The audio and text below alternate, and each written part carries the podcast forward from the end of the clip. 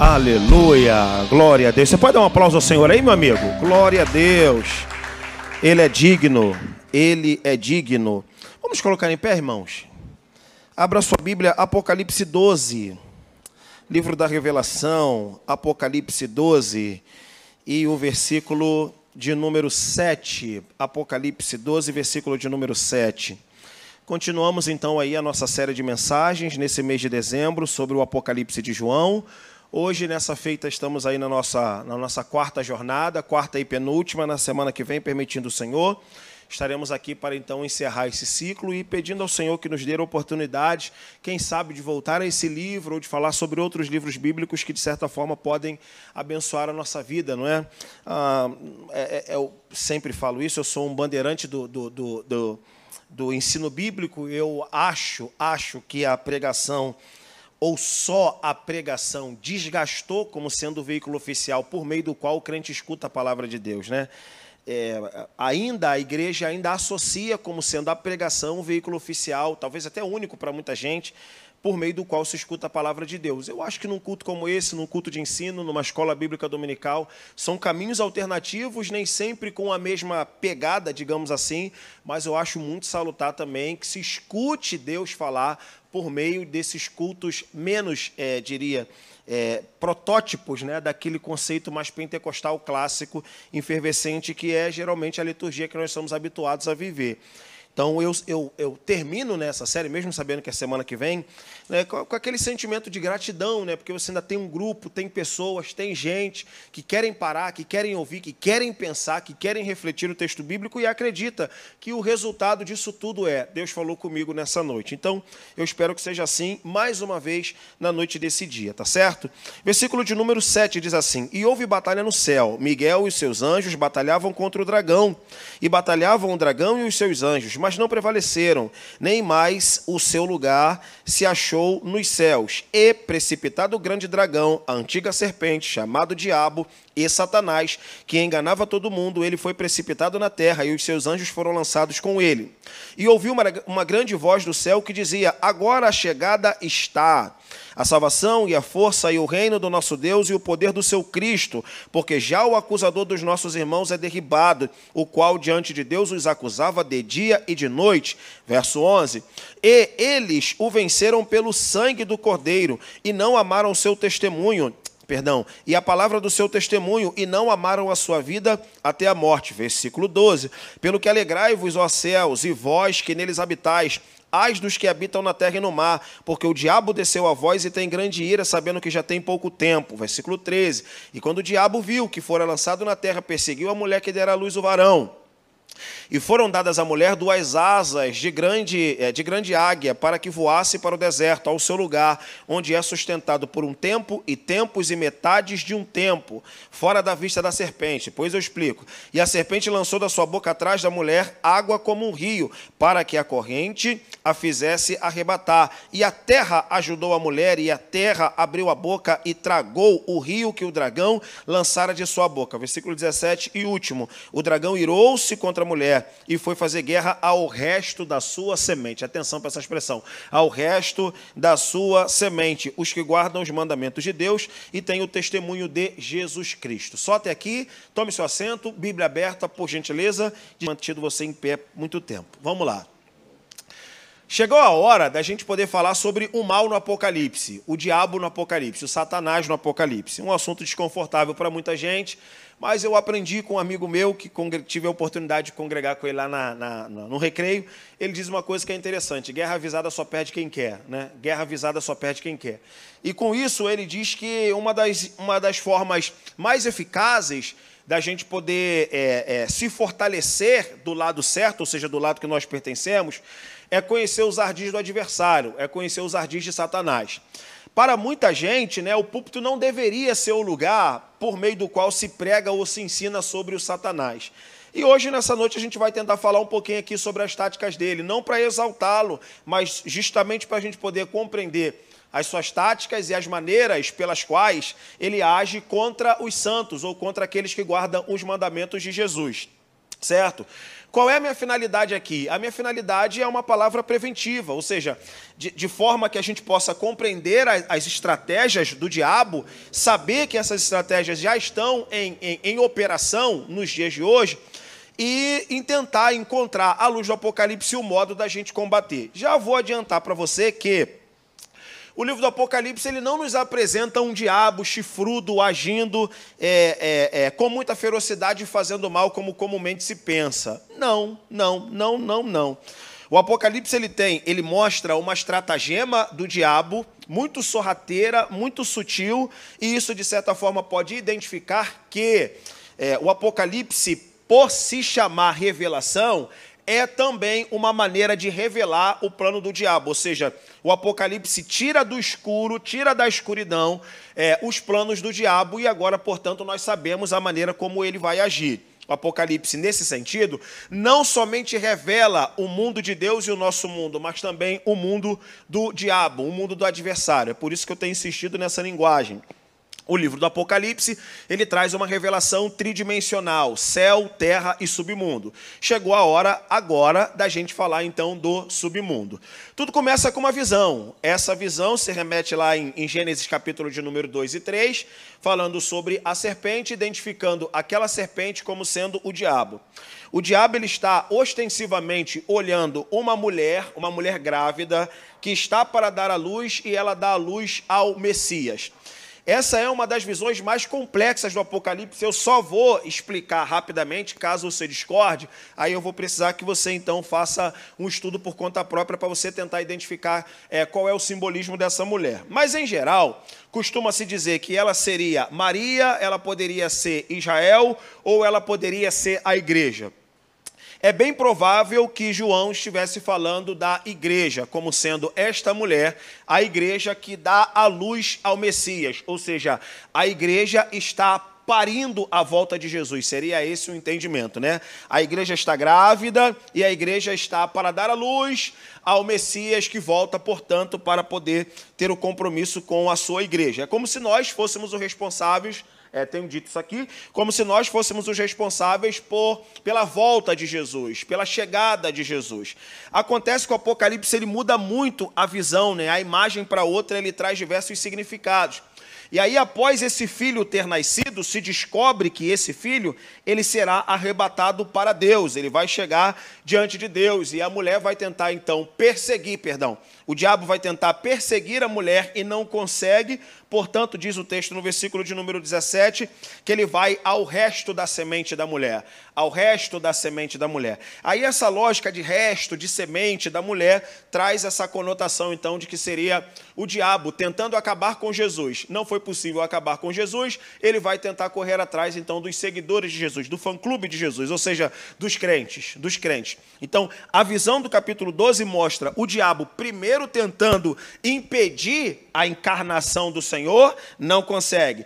Tenta então lutar contra essa mulher, só que essa mulher está protegida. Ela está protegida por tempo, mais um tempo e metade de um tempo, que seria então aí três anos e meio, como dizem a, a, a, os escatólogos, né, dentro daquilo que a gente chama de é, da escatologia pré-tribulacionista. A gente conta isso numa outra ocasião. O que é mais importante aqui para a gente é, é, mostrar no capítulo 12 que há uma tentativa do diabo em, em lutar contra a, os crentes, ou seja, contra o resto da semente dessa mulher, e ele vai impor, portanto, uma tática. E o que nos interessa aqui agora é justamente a tática. A batalha entre Satanás e a igreja, a gente sabe que ela é real, a gente sabe que ela acontece no mundo espiritual. Agora, o que eu preciso saber aqui, e também julgo que é do seu interesse, é quais são as táticas dele qual é a, a forma pela qual o diabo trabalha? A gente pode dizer, já adiantando, que o diabo ele é especialista em parodiar atribuições destinadas ao reino de Deus. Vou repetir. Uma das principais táticas do Apocalipse, quer dizer, uma das principais táticas do diabo no livro do Apocalipse é parodiar atribuições é, de Deus e trazendo essas paródias para que ele, de certa forma, possa se camuflar entre os crentes, de tal maneira que esses crentes acham ou pensem que estão adorando a Deus, quando na verdade eles estão adorando ao dragão.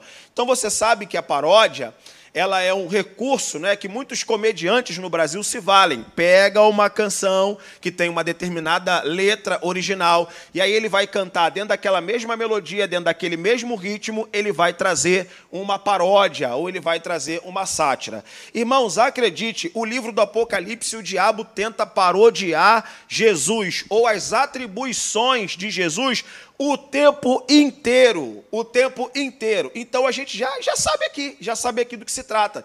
Pastor Douglas, então qual seria a principal estratégia do diabo? A estratégia do diabo é parodiar uma igreja, é parodiar o reino de Deus, é parodiar a trindade, é parodiar tudo aquilo que nos faz pensar ou remeter ou se conectar propriamente com Deus ou com a fé. Ele tenta então criar uma versão falsificada a fim de que possa então magnetizar, atrair, seduzir esses crentes. É por isso que a prostituta, ela é, grosso modo, sedutora e aí aí vai depender agora de cada um dos crentes se eles vão ter aquilo que o Apocalipse vai pedir muito. O que é? É o discernimento espiritual.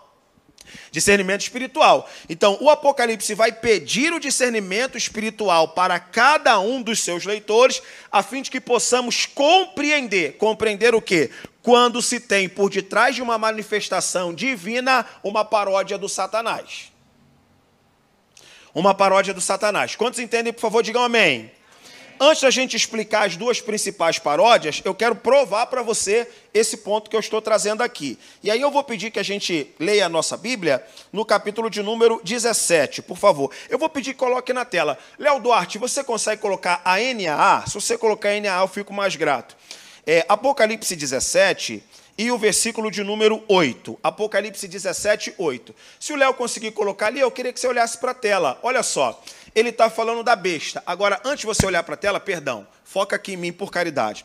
Ele está aqui fazendo exatamente o significado da palavra Apocalipse. O que, que significa a palavra Apocalipse? Revelação. Então ele está tirando do escuro e lançando as luzes, lançando claridade, dizendo: Olha, o Senhor me permitiu enxergar o arquétipo do mal, o arquétipo do maligno, e eu estou tirando esse plano, essa estratagema do escuro e revelando. Portanto, Apocalipse, revelação, revelação. Então não perca isso de vista.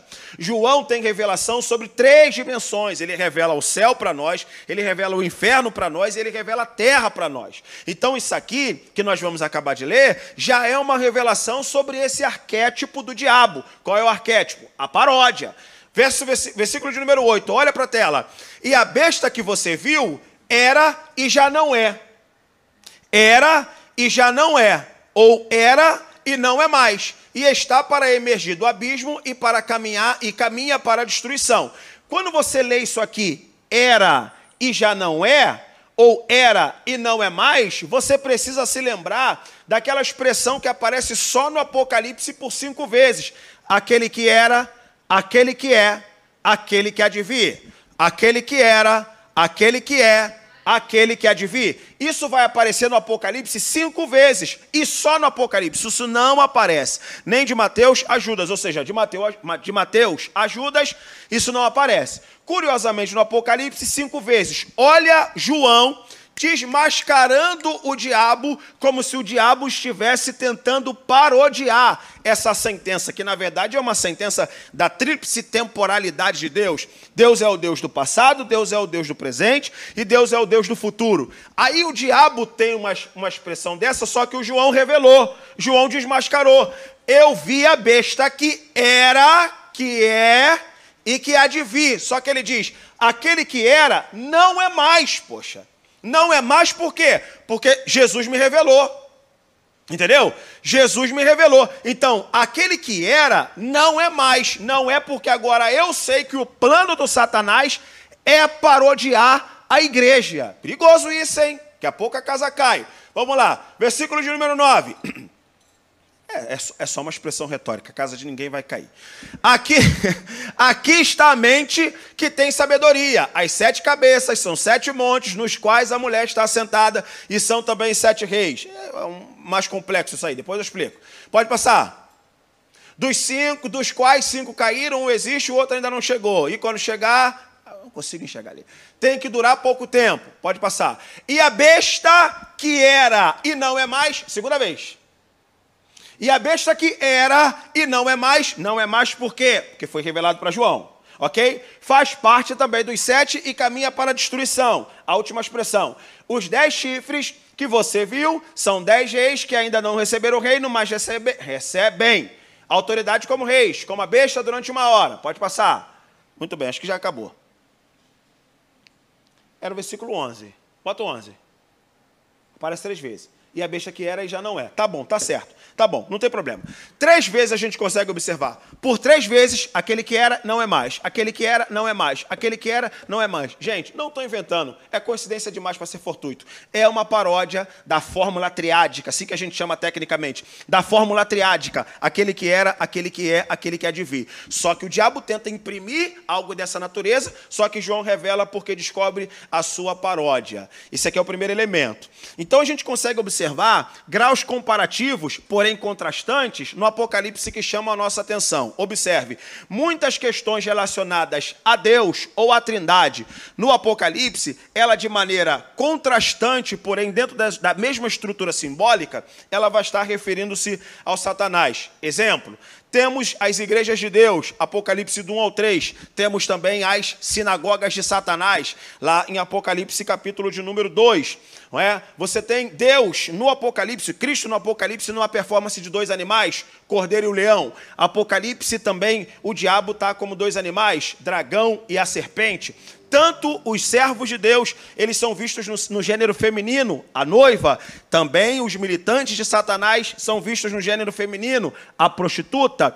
Tanto Deus tem uma cidade idealizada, Nova Jerusalém. O diabo tem uma cidade idealizada, Roma, prostituta, Babilônia. São elementos paródicos, elementos paródicos que nos dão uma ideia, uma ideia com certeza, evidentemente, uma ideia certa de que no Apocalipse fica revelado, fica claro que o principal intento de Satanás nesse tempo, tá, gente? Nesse tempo que antecede a volta de Jesus, nesse tempo que antecede o arrebatamento da igreja, o diabo ele está trabalhando com muita força, com muita velocidade, por que não dizer, com muita assertividade, tentando parodiar. E isso aqui serve para nós de exemplo, né, ou de lição, porque às vezes a gente tem aquela ideia muito, muito romântica sobre o Satanás, como se ele aparecesse vermelho, com chifre, com tridente e tudo, e seus capangas da mesma maneira. Não, gente. Satanás ele é um opositor, ele é alguém que quer atrapalhar o avanço da igreja e ele quer atrapalhar o avanço do reino de Deus. Sendo assim, ele vai tentar maquinar, ele vai tentar maquinar estratagemas para tentar minar as nossas bases e afetar a espiritualidade. O problema maior é que uma fala como essa, feita por um homem como eu, e eu não quero me vitimar, não quero me vitimar, para muitas pessoas pode soar inadequada como se fosse uma crítica pessoal. Ah, lá vem o cara aí semeando discórdia, semeando desconfiança entre a leitura que a pessoa precisa fazer da igreja.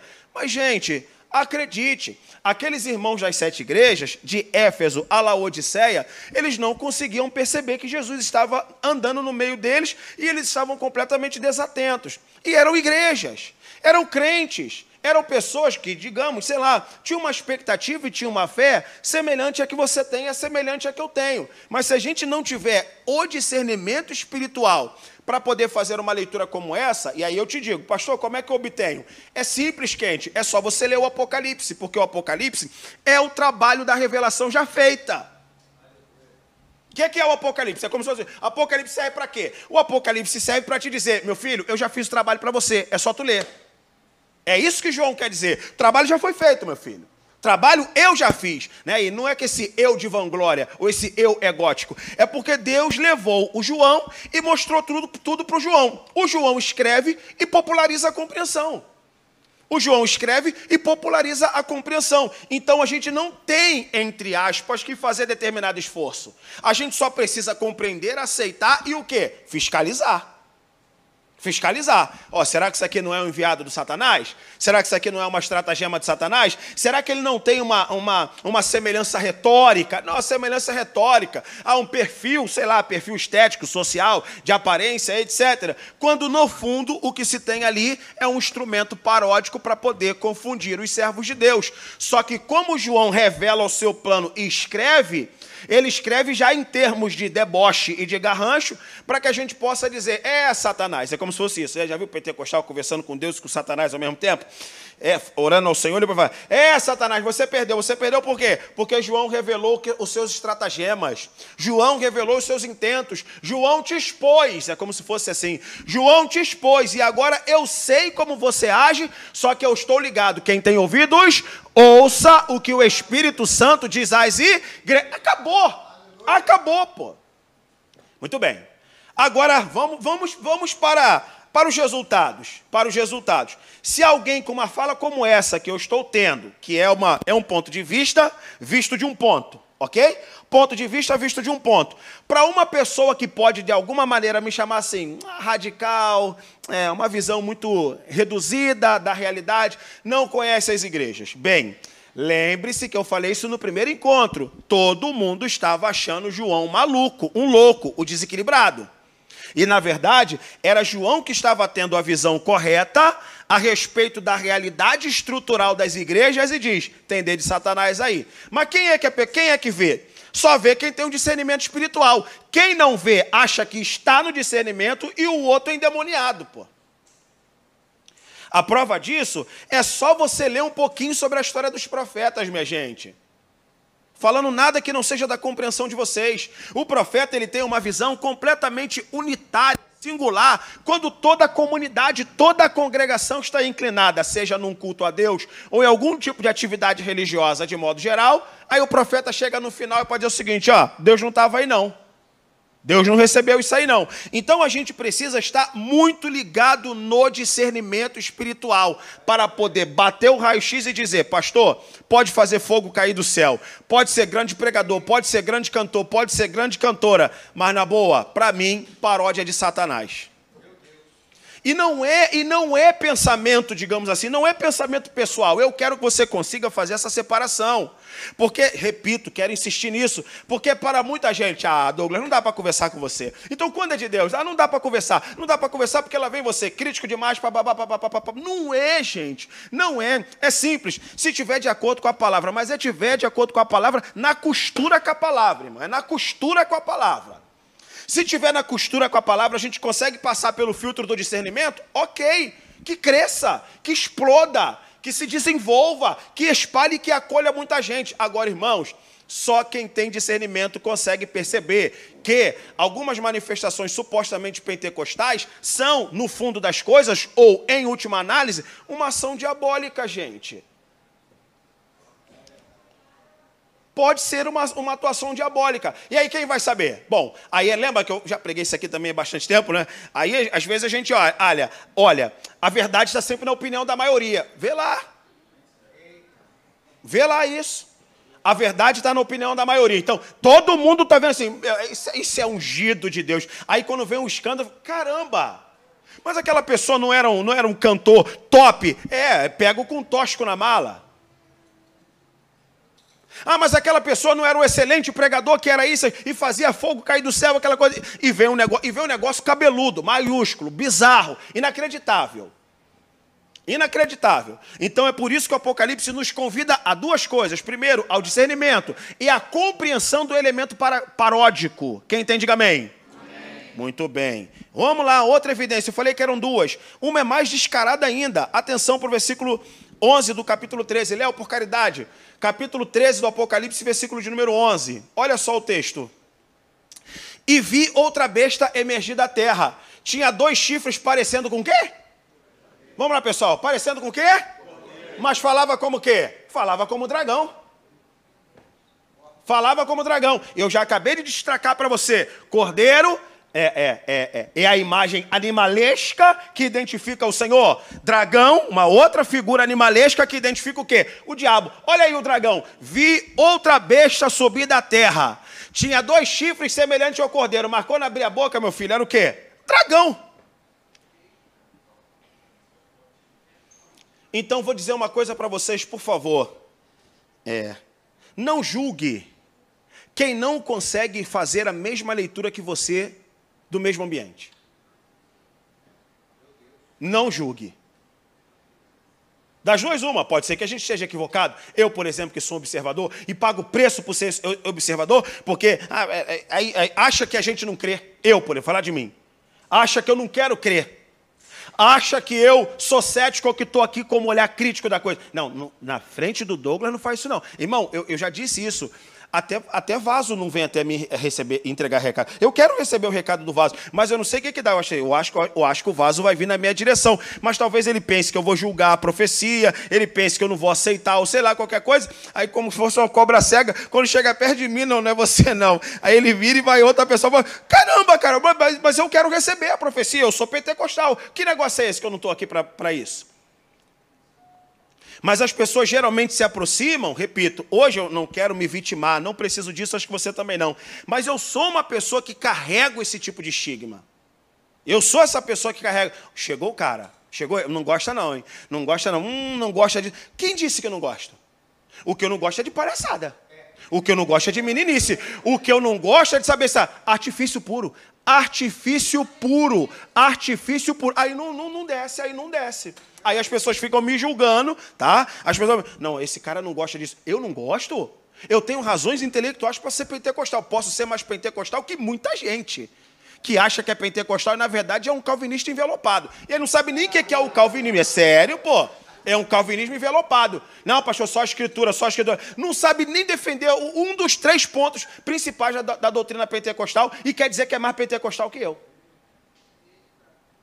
Então eu sei o que, é que eu estou dizendo. Como eu entendo que o Apocalipse ele é um convite a esse despertamento. Se você despertar, amém. Agora, na hora que você ficar fazendo a leitura, você também tem que ter muito cuidado, porque senão as pessoas não vão acreditar na gente. E não vão acreditar por quê? Porque a verdade, infelizmente, está na opinião de quem? Da maioria. Aí você sai como frio, você sai como crítico, você sai como aquele que lança a celeuma no arraial de Israel, e não é nada disso. Quem entende, diga amém só conversar um pouquinho com João Batista, só conversar um pouquinho com Jeremias, conversa um pouquinho com Daniel, todo mundo com uma visão holística comum, cara. Ó, se eu fosse você, observava esse aspecto aqui, pá, batata. Exemplo. Todo mundo sabe que essa matemática é certa. O cara que fica muito na, na, na, na igreja ou no púlpito, é, destacando muito sua santidade pessoal, esconde problema. Esconde problema. Porque aqui, aqui é bater e voltar.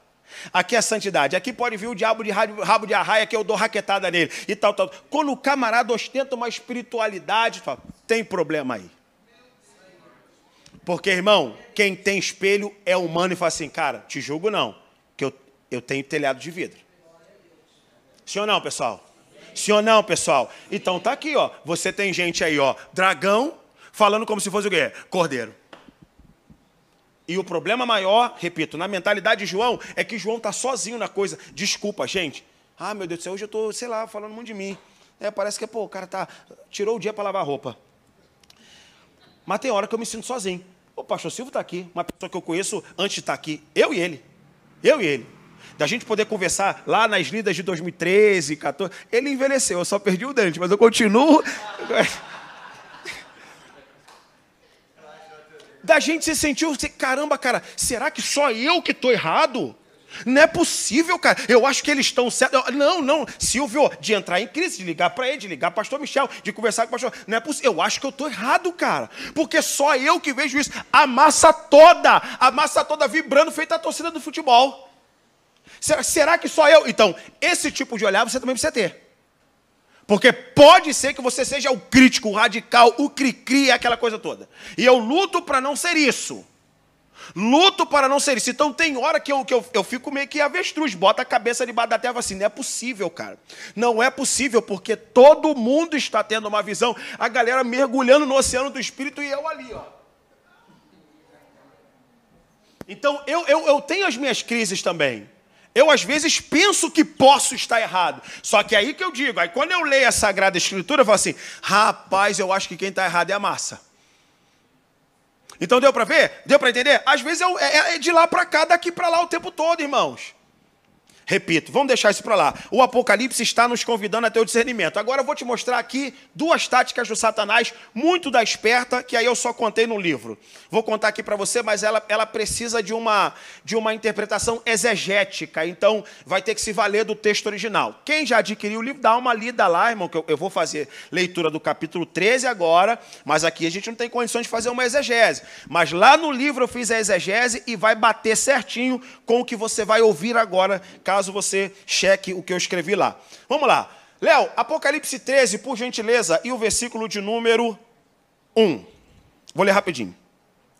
E pus-me sobre a areia do mar, e vi subir do mar uma besta que tinha sete cabeças e dez chifres, e sobre a cabeça e sobre os chifres, pode passar, sobre a cabeça e sobre os chifres, vou ler aqui na minha Bíblia. Ah, e essa besta era semelhante a um leopardo, e os seus pés como de um urso, e a sua boca como de leão. E o dragão deu-lhe poder. Atenção para essa expressão. E o dragão deu-lhe poder. Então vamos lá. Essa besta que sobe do mar, ela não tem poder próprio. Ela só tem poder porque o dragão deu. Dragão deu. Vamos lá. Dragão deu o seu poder, e o seu trono e o seu poderio. Verso 3: E vi uma de suas cabeças ferida como que de morte, e a sua chaga mortal fora curada, e toda a terra se maravilhou após a besta. Mas adoraram ao dragão.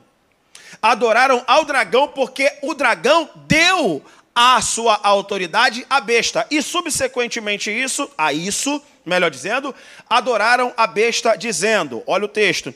Quem é semelhante à besta? Quem batalhará contra ela? E foi-lhe dada uma boca para proferir grandes coisas e blasfêmias, e deu-lhe poder para continuar por 42 meses. Muito bem, atenção para cá por caridade. Se você acreditar, beleza. O que nós temos aqui? Nós temos o dragão, o diabo, imitando de maneira simbólica a morte e a ressurreição de Jesus. É. Vamos provar agora. Vamos lá.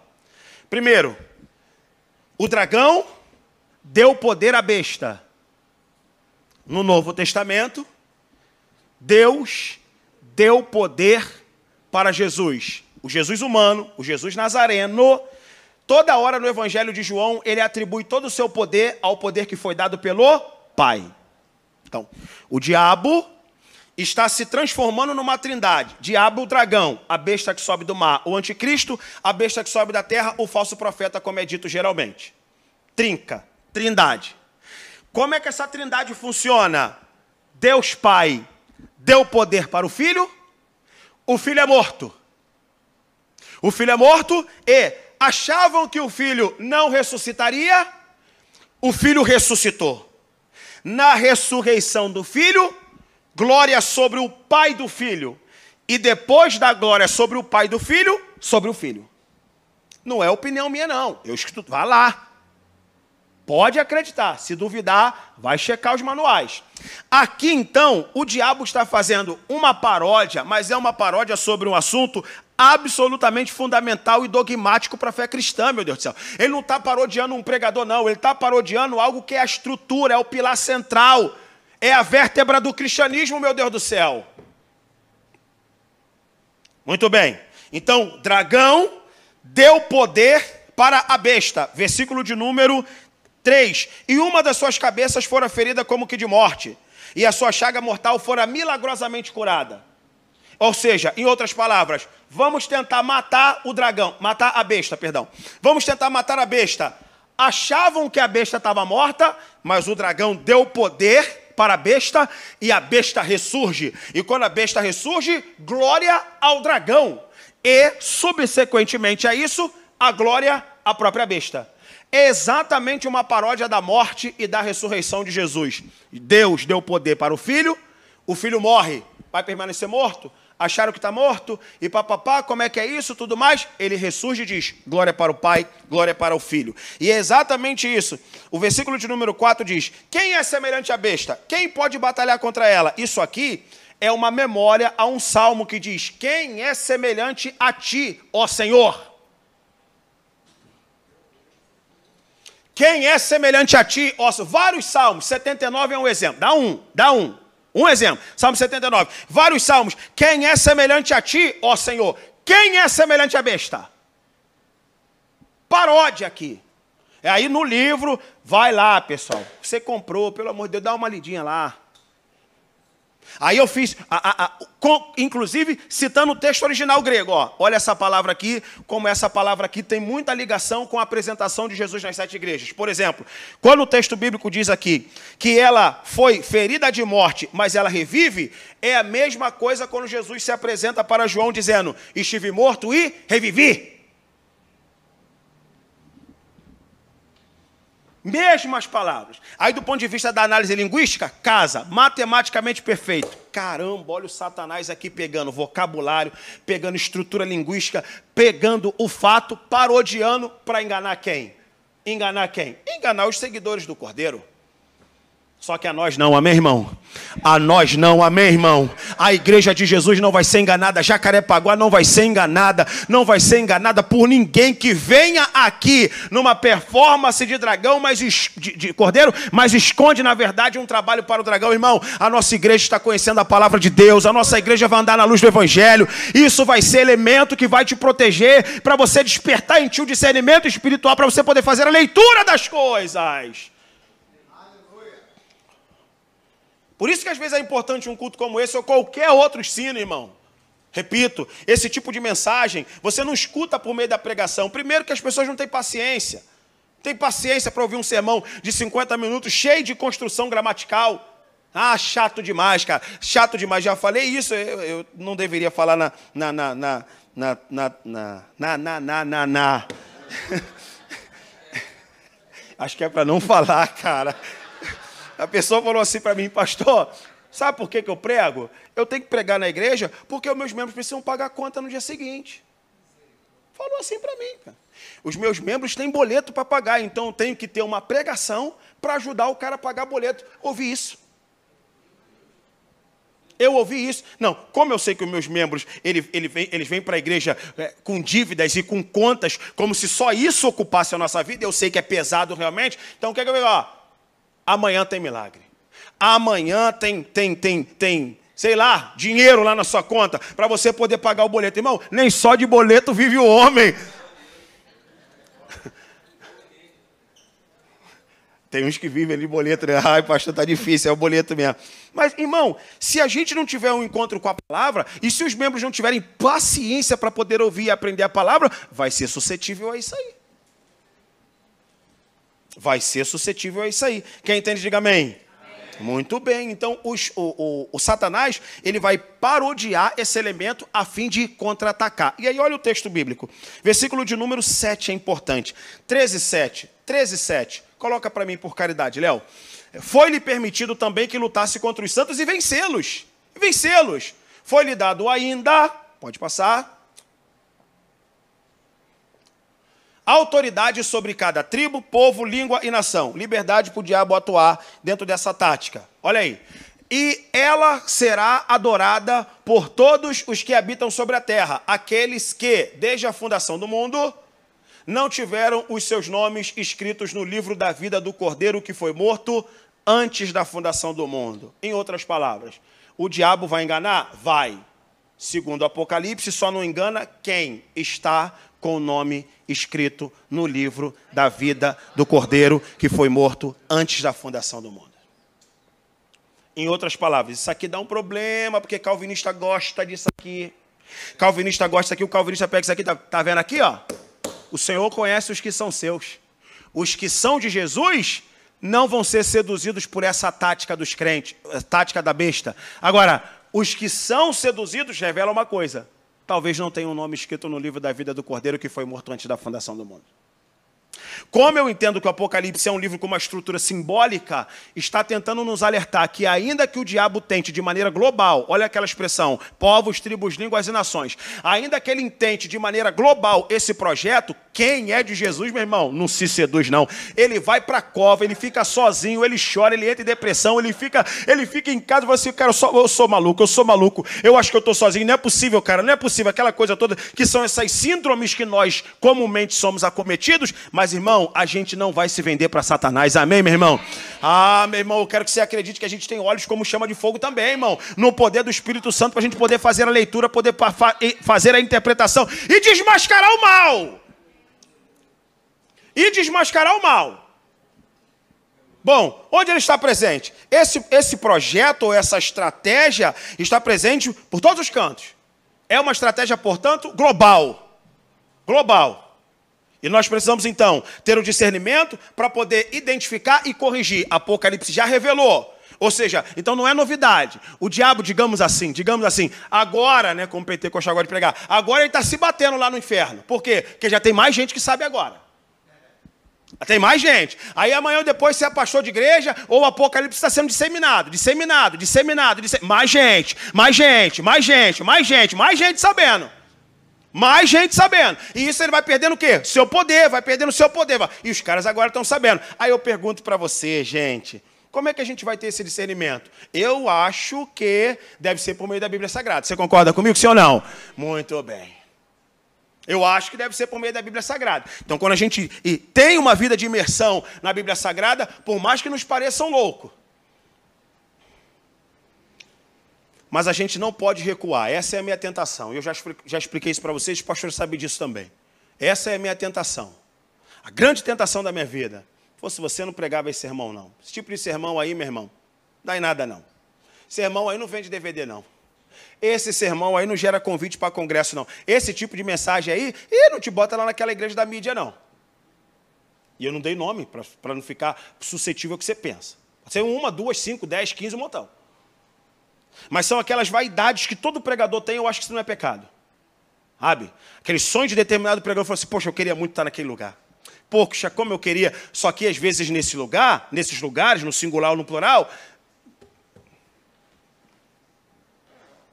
O que é que tu vai falar lá? Isso aqui?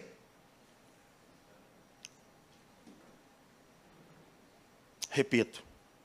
João estava com poucas pessoas na ilha de Pátimos convidando sete igrejas a terem um pouquinho da visão que esse cara está tendo. Quem sabe nós somos esse remanescente nessa noite, nesse tempo, que sairemos daqui com uma responsabilidade. Qual é a responsabilidade? A responsabilidade de abrir os olhos das pessoas. A responsabilidade da gente poder ensinar o verdadeiro evangelho para as pessoas. Isso cansa. O próprio Paulo falou isso, e não nos cansemos de fazer o quê? O bem. Mas o bem, pastor Michel, ele é um, uma, um combustível, é algo motivador. Não nos cansemos de fazer o bem. A princípio, não deveria cansar fazer o bem. Mas cansa fazer o bem. Cansa fazer o bem porque você muitas vezes se sente sozinho num emaranhado de pessoas que não conseguem enxergar da maneira como você enxerga. Tudo bem, nem sempre haverá um casamento perfeito, mas no mínimo a gente precisa concordar. Não foi isso que Agostinho falou? Naquilo que não é essencial, liberdade. Naquilo que é essencial, unidade. Mas, sobretudo, caridade. Sobretudo, caridade. Então, minha gente, nessa noite, já estou caminhando para encerrar. Nessa noite, Deus pode estar incumbindo a cada um de vocês, cada um de nós, quem está assistindo também pela transmissão. Porque hoje nós somos conhecedores de uma porção a mais que pouca gente vai ter acesso porque não leu o Apocalipse. Então, o que está acontecendo aqui agora, há um movimento espiritual que converge em favor disso aqui. Está dizendo, ó, vocês agora são sabedores das estratégias do diabo. O que, é que vocês vão fazer com isso? Vamos então revelar essas obscuridades do seu plano e alertar uma pessoa de cada vez. Uma pessoa de cada vez. É assim que a mensagem do Apocalipse vai se popularizando. Um amigo meu, que uma vez disse já tem bastante tempo, o nome dele é Bruno Nascimento, se ele estiver assistindo, um, um beijo para o Bruno, gente boa demais. E, e o Bruno me, me, fazia enxergar essa concepção que hoje tenho, mas que na época eu não tinha, porque eu estava meio que seduzido, confesso. Seduzido, e ele falava, rapaz, há um outro caminho de se compreender a fé. Você tem desejo? Claro que eu tenho. É bíblico? Tenho. E aí não conseguia, por quê? Porque eu estava meio que bloqueado, porque eu estava praticamente que eivado pelo senso comum, entende? Eu estava eivado pelo senso comum, então eu batia o olho no senso comum e falava, cara, o senso comum está errado, porque é a maioria, está certo, melhor dizendo. Está certo, por quê? Porque é a maioria. Aí ele foi me conduzindo a um nível de compreensão que hoje eu estou tentando fazer isso aqui nesses minutos contigo. Mas não é uma persuasão humana, espero que seja pelo Espírito, entende? Espero que seja pelo Espírito. E aí eu fui criando essa concepção, fui criando a concepção, e isso se tornou aquilo que a gente chamou de palavra famosa, cosmovisão. Isso se transformou em cosmovisão. Aí eu comecei a ler a vida e o mundo. Eu comecei a ler a vida e o mundo. Aí, anos depois, falando para rapaz, como você me ajudou. Aí ele falou assim: Douglas, lembra na época que você ficava desconfortável quando você ouvia isso? Lembro, claro que eu lembro. É passinho de formiguinha, meu amigo. É um aqui, um ali, um lá, um cá, outro ali. Aí um amigo meu falou assim: É, chato falar isso, que eu não sei como você vai pensar. Não sei como você vai pensar. Aí uma, uma pessoa, não posso falar o nome dela, falou assim: Rapaz, eu ia muito naquela igreja lá, cara. Mas depois que começou naquela igreja, nunca mais me chamaram? Falou assim mesmo. Rapaz, eu ia muito naquela igreja, antes de tu ir lá. Depois que tu ficou um tempo lá, cara, eu fui lá, achei estranho. Fui lá mais uma vez, mais estranho. Não voltei mais. Eu falei assim: olha, primeiro, não sei porquê. Mas uma coisa eu te digo. Rapaz, eu acho que o povo ouviu o evangelho lá. Eu acho que o povo ouviu o evangelho lá. Aí ele falou, para mim, ah, agora eu já sei porque eu não volto. Olha quem está lá. Como se eu fosse o, o, caçador de bruxas. Não, não sou não. Eu não sou caçador de bruxas, não. Mas eu acho, acho, que dentro de uma fala de 50 minutos, 48 precisa ser de Bíblia. Então tem alguma coisa errada que não está certa. tem alguma coisa errada que não está certa. Ou o povo não quer Bíblia, ou o povo quer Bíblia e não quer outra coisa. Ou o povo quer Bíblia, ou o povo quer Bíblia, não quer Bíblia, ou quer Bíblia e não quer outra coisa. Irmãos, eu estou falando alguma coisa aqui que seja, sei lá, eu estou equivocado, gente? Acho que não. Eu acho que eu não estou equivocado, não. E aí então fica, fica comprovado por que, que quando a gente chega num nível de maturidade, irmão, pode ser, pode ser pregador da mídia, não vai entrar. Eu fui pregar num lugar também, não posso falar o nome. Falou, eu já sabia, eu já sabia, falei assim, ó, aqui, o camarada que vem com maluquice se empena. Porque vai tentar arrancar a glória da igreja e está todo mundo olhando. Vai tentar fazer fogo cair do céu, e se não for o Espírito, ninguém vai derrubar. Ninguém vai, ninguém vai fazer fogo cair do céu. Eu falo assim, essa igreja aqui não dá glória. Não, cara, não é que essa igreja não dá glória. Essa igreja reage espontaneamente a partir da compreensão. Não é na forçação. E chega, senão você vai achar que eu estou que eu estou mal. E não estou mal, não. Graças a Deus, graças a Deus não estou, não. Robson aqui, meu amigo, de um tempo para cá, graças a Deus, de um tempo para cá, as pessoas que vêm me convidando para pregar, hoje já me conhecem sabendo o que eu falo e o que eu carrego. Antes eu tinha aquela crise de identidade. Pastor Silvio, será que será que tá legal? Será que virou? Será que foi bem? Não é assim não, não era assim não. Mas o Silvio falava assim, ó, cara, não mude. Não mude. Deus vai dar os seus caminhos e vai projetar o lugar no qual você vai falar. Então, não pense empregar para estar lá. Você vai estar lá porque você prega o que prega. Silvio me fala, é anos que o Silvio me fala. Anos. Ele sabe. Antes da gente congregar aqui. Quem não sabe, é, foi amigo dele em 2013, fazendo faculdade lá na, na, em Vicente Carvalho, na FAICAD. Antes de, de, dele ser de Bom Sucesso. Eu sempre fui de Bom Sucesso, mas eu era lá da Zona Norte, do subúrbio, conversando com o Silvio. Hoje está aqui, pastor da nossa igreja. Terceiro pastor da nossa igreja. Então, meu irmão, que esse espírito que essa mentalidade chegue em nossos corações. Encerro dizendo: não quero que você se torne um crítico desenfreado. Não é isso. Mas, pelo amor de Deus, tenha discernimento para discernir o que é do espírito e o que não é. Tenha discernimento para discernir o que é do cordeiro e o que é do dragão. O Apocalipse está dizendo que é muito próximo, a retórica é muito parecida, a paródia identifica muito, a paródia é muito semelhante. Aí Jesus tira as vendas de João. Aqui, João, enxerga isso aqui. Agora escreve para a posteridade. Fique de pé, por gentileza. É só isso. Semana que vem, permitindo o Senhor, capítulo 19, cavaleiro manchado de sangue, e não é o cavaleiro do capítulo 4, é o cavaleiro do capítulo 19. E nós vamos então encerrar essa jornada de estudos sobre o livro do Apocalipse.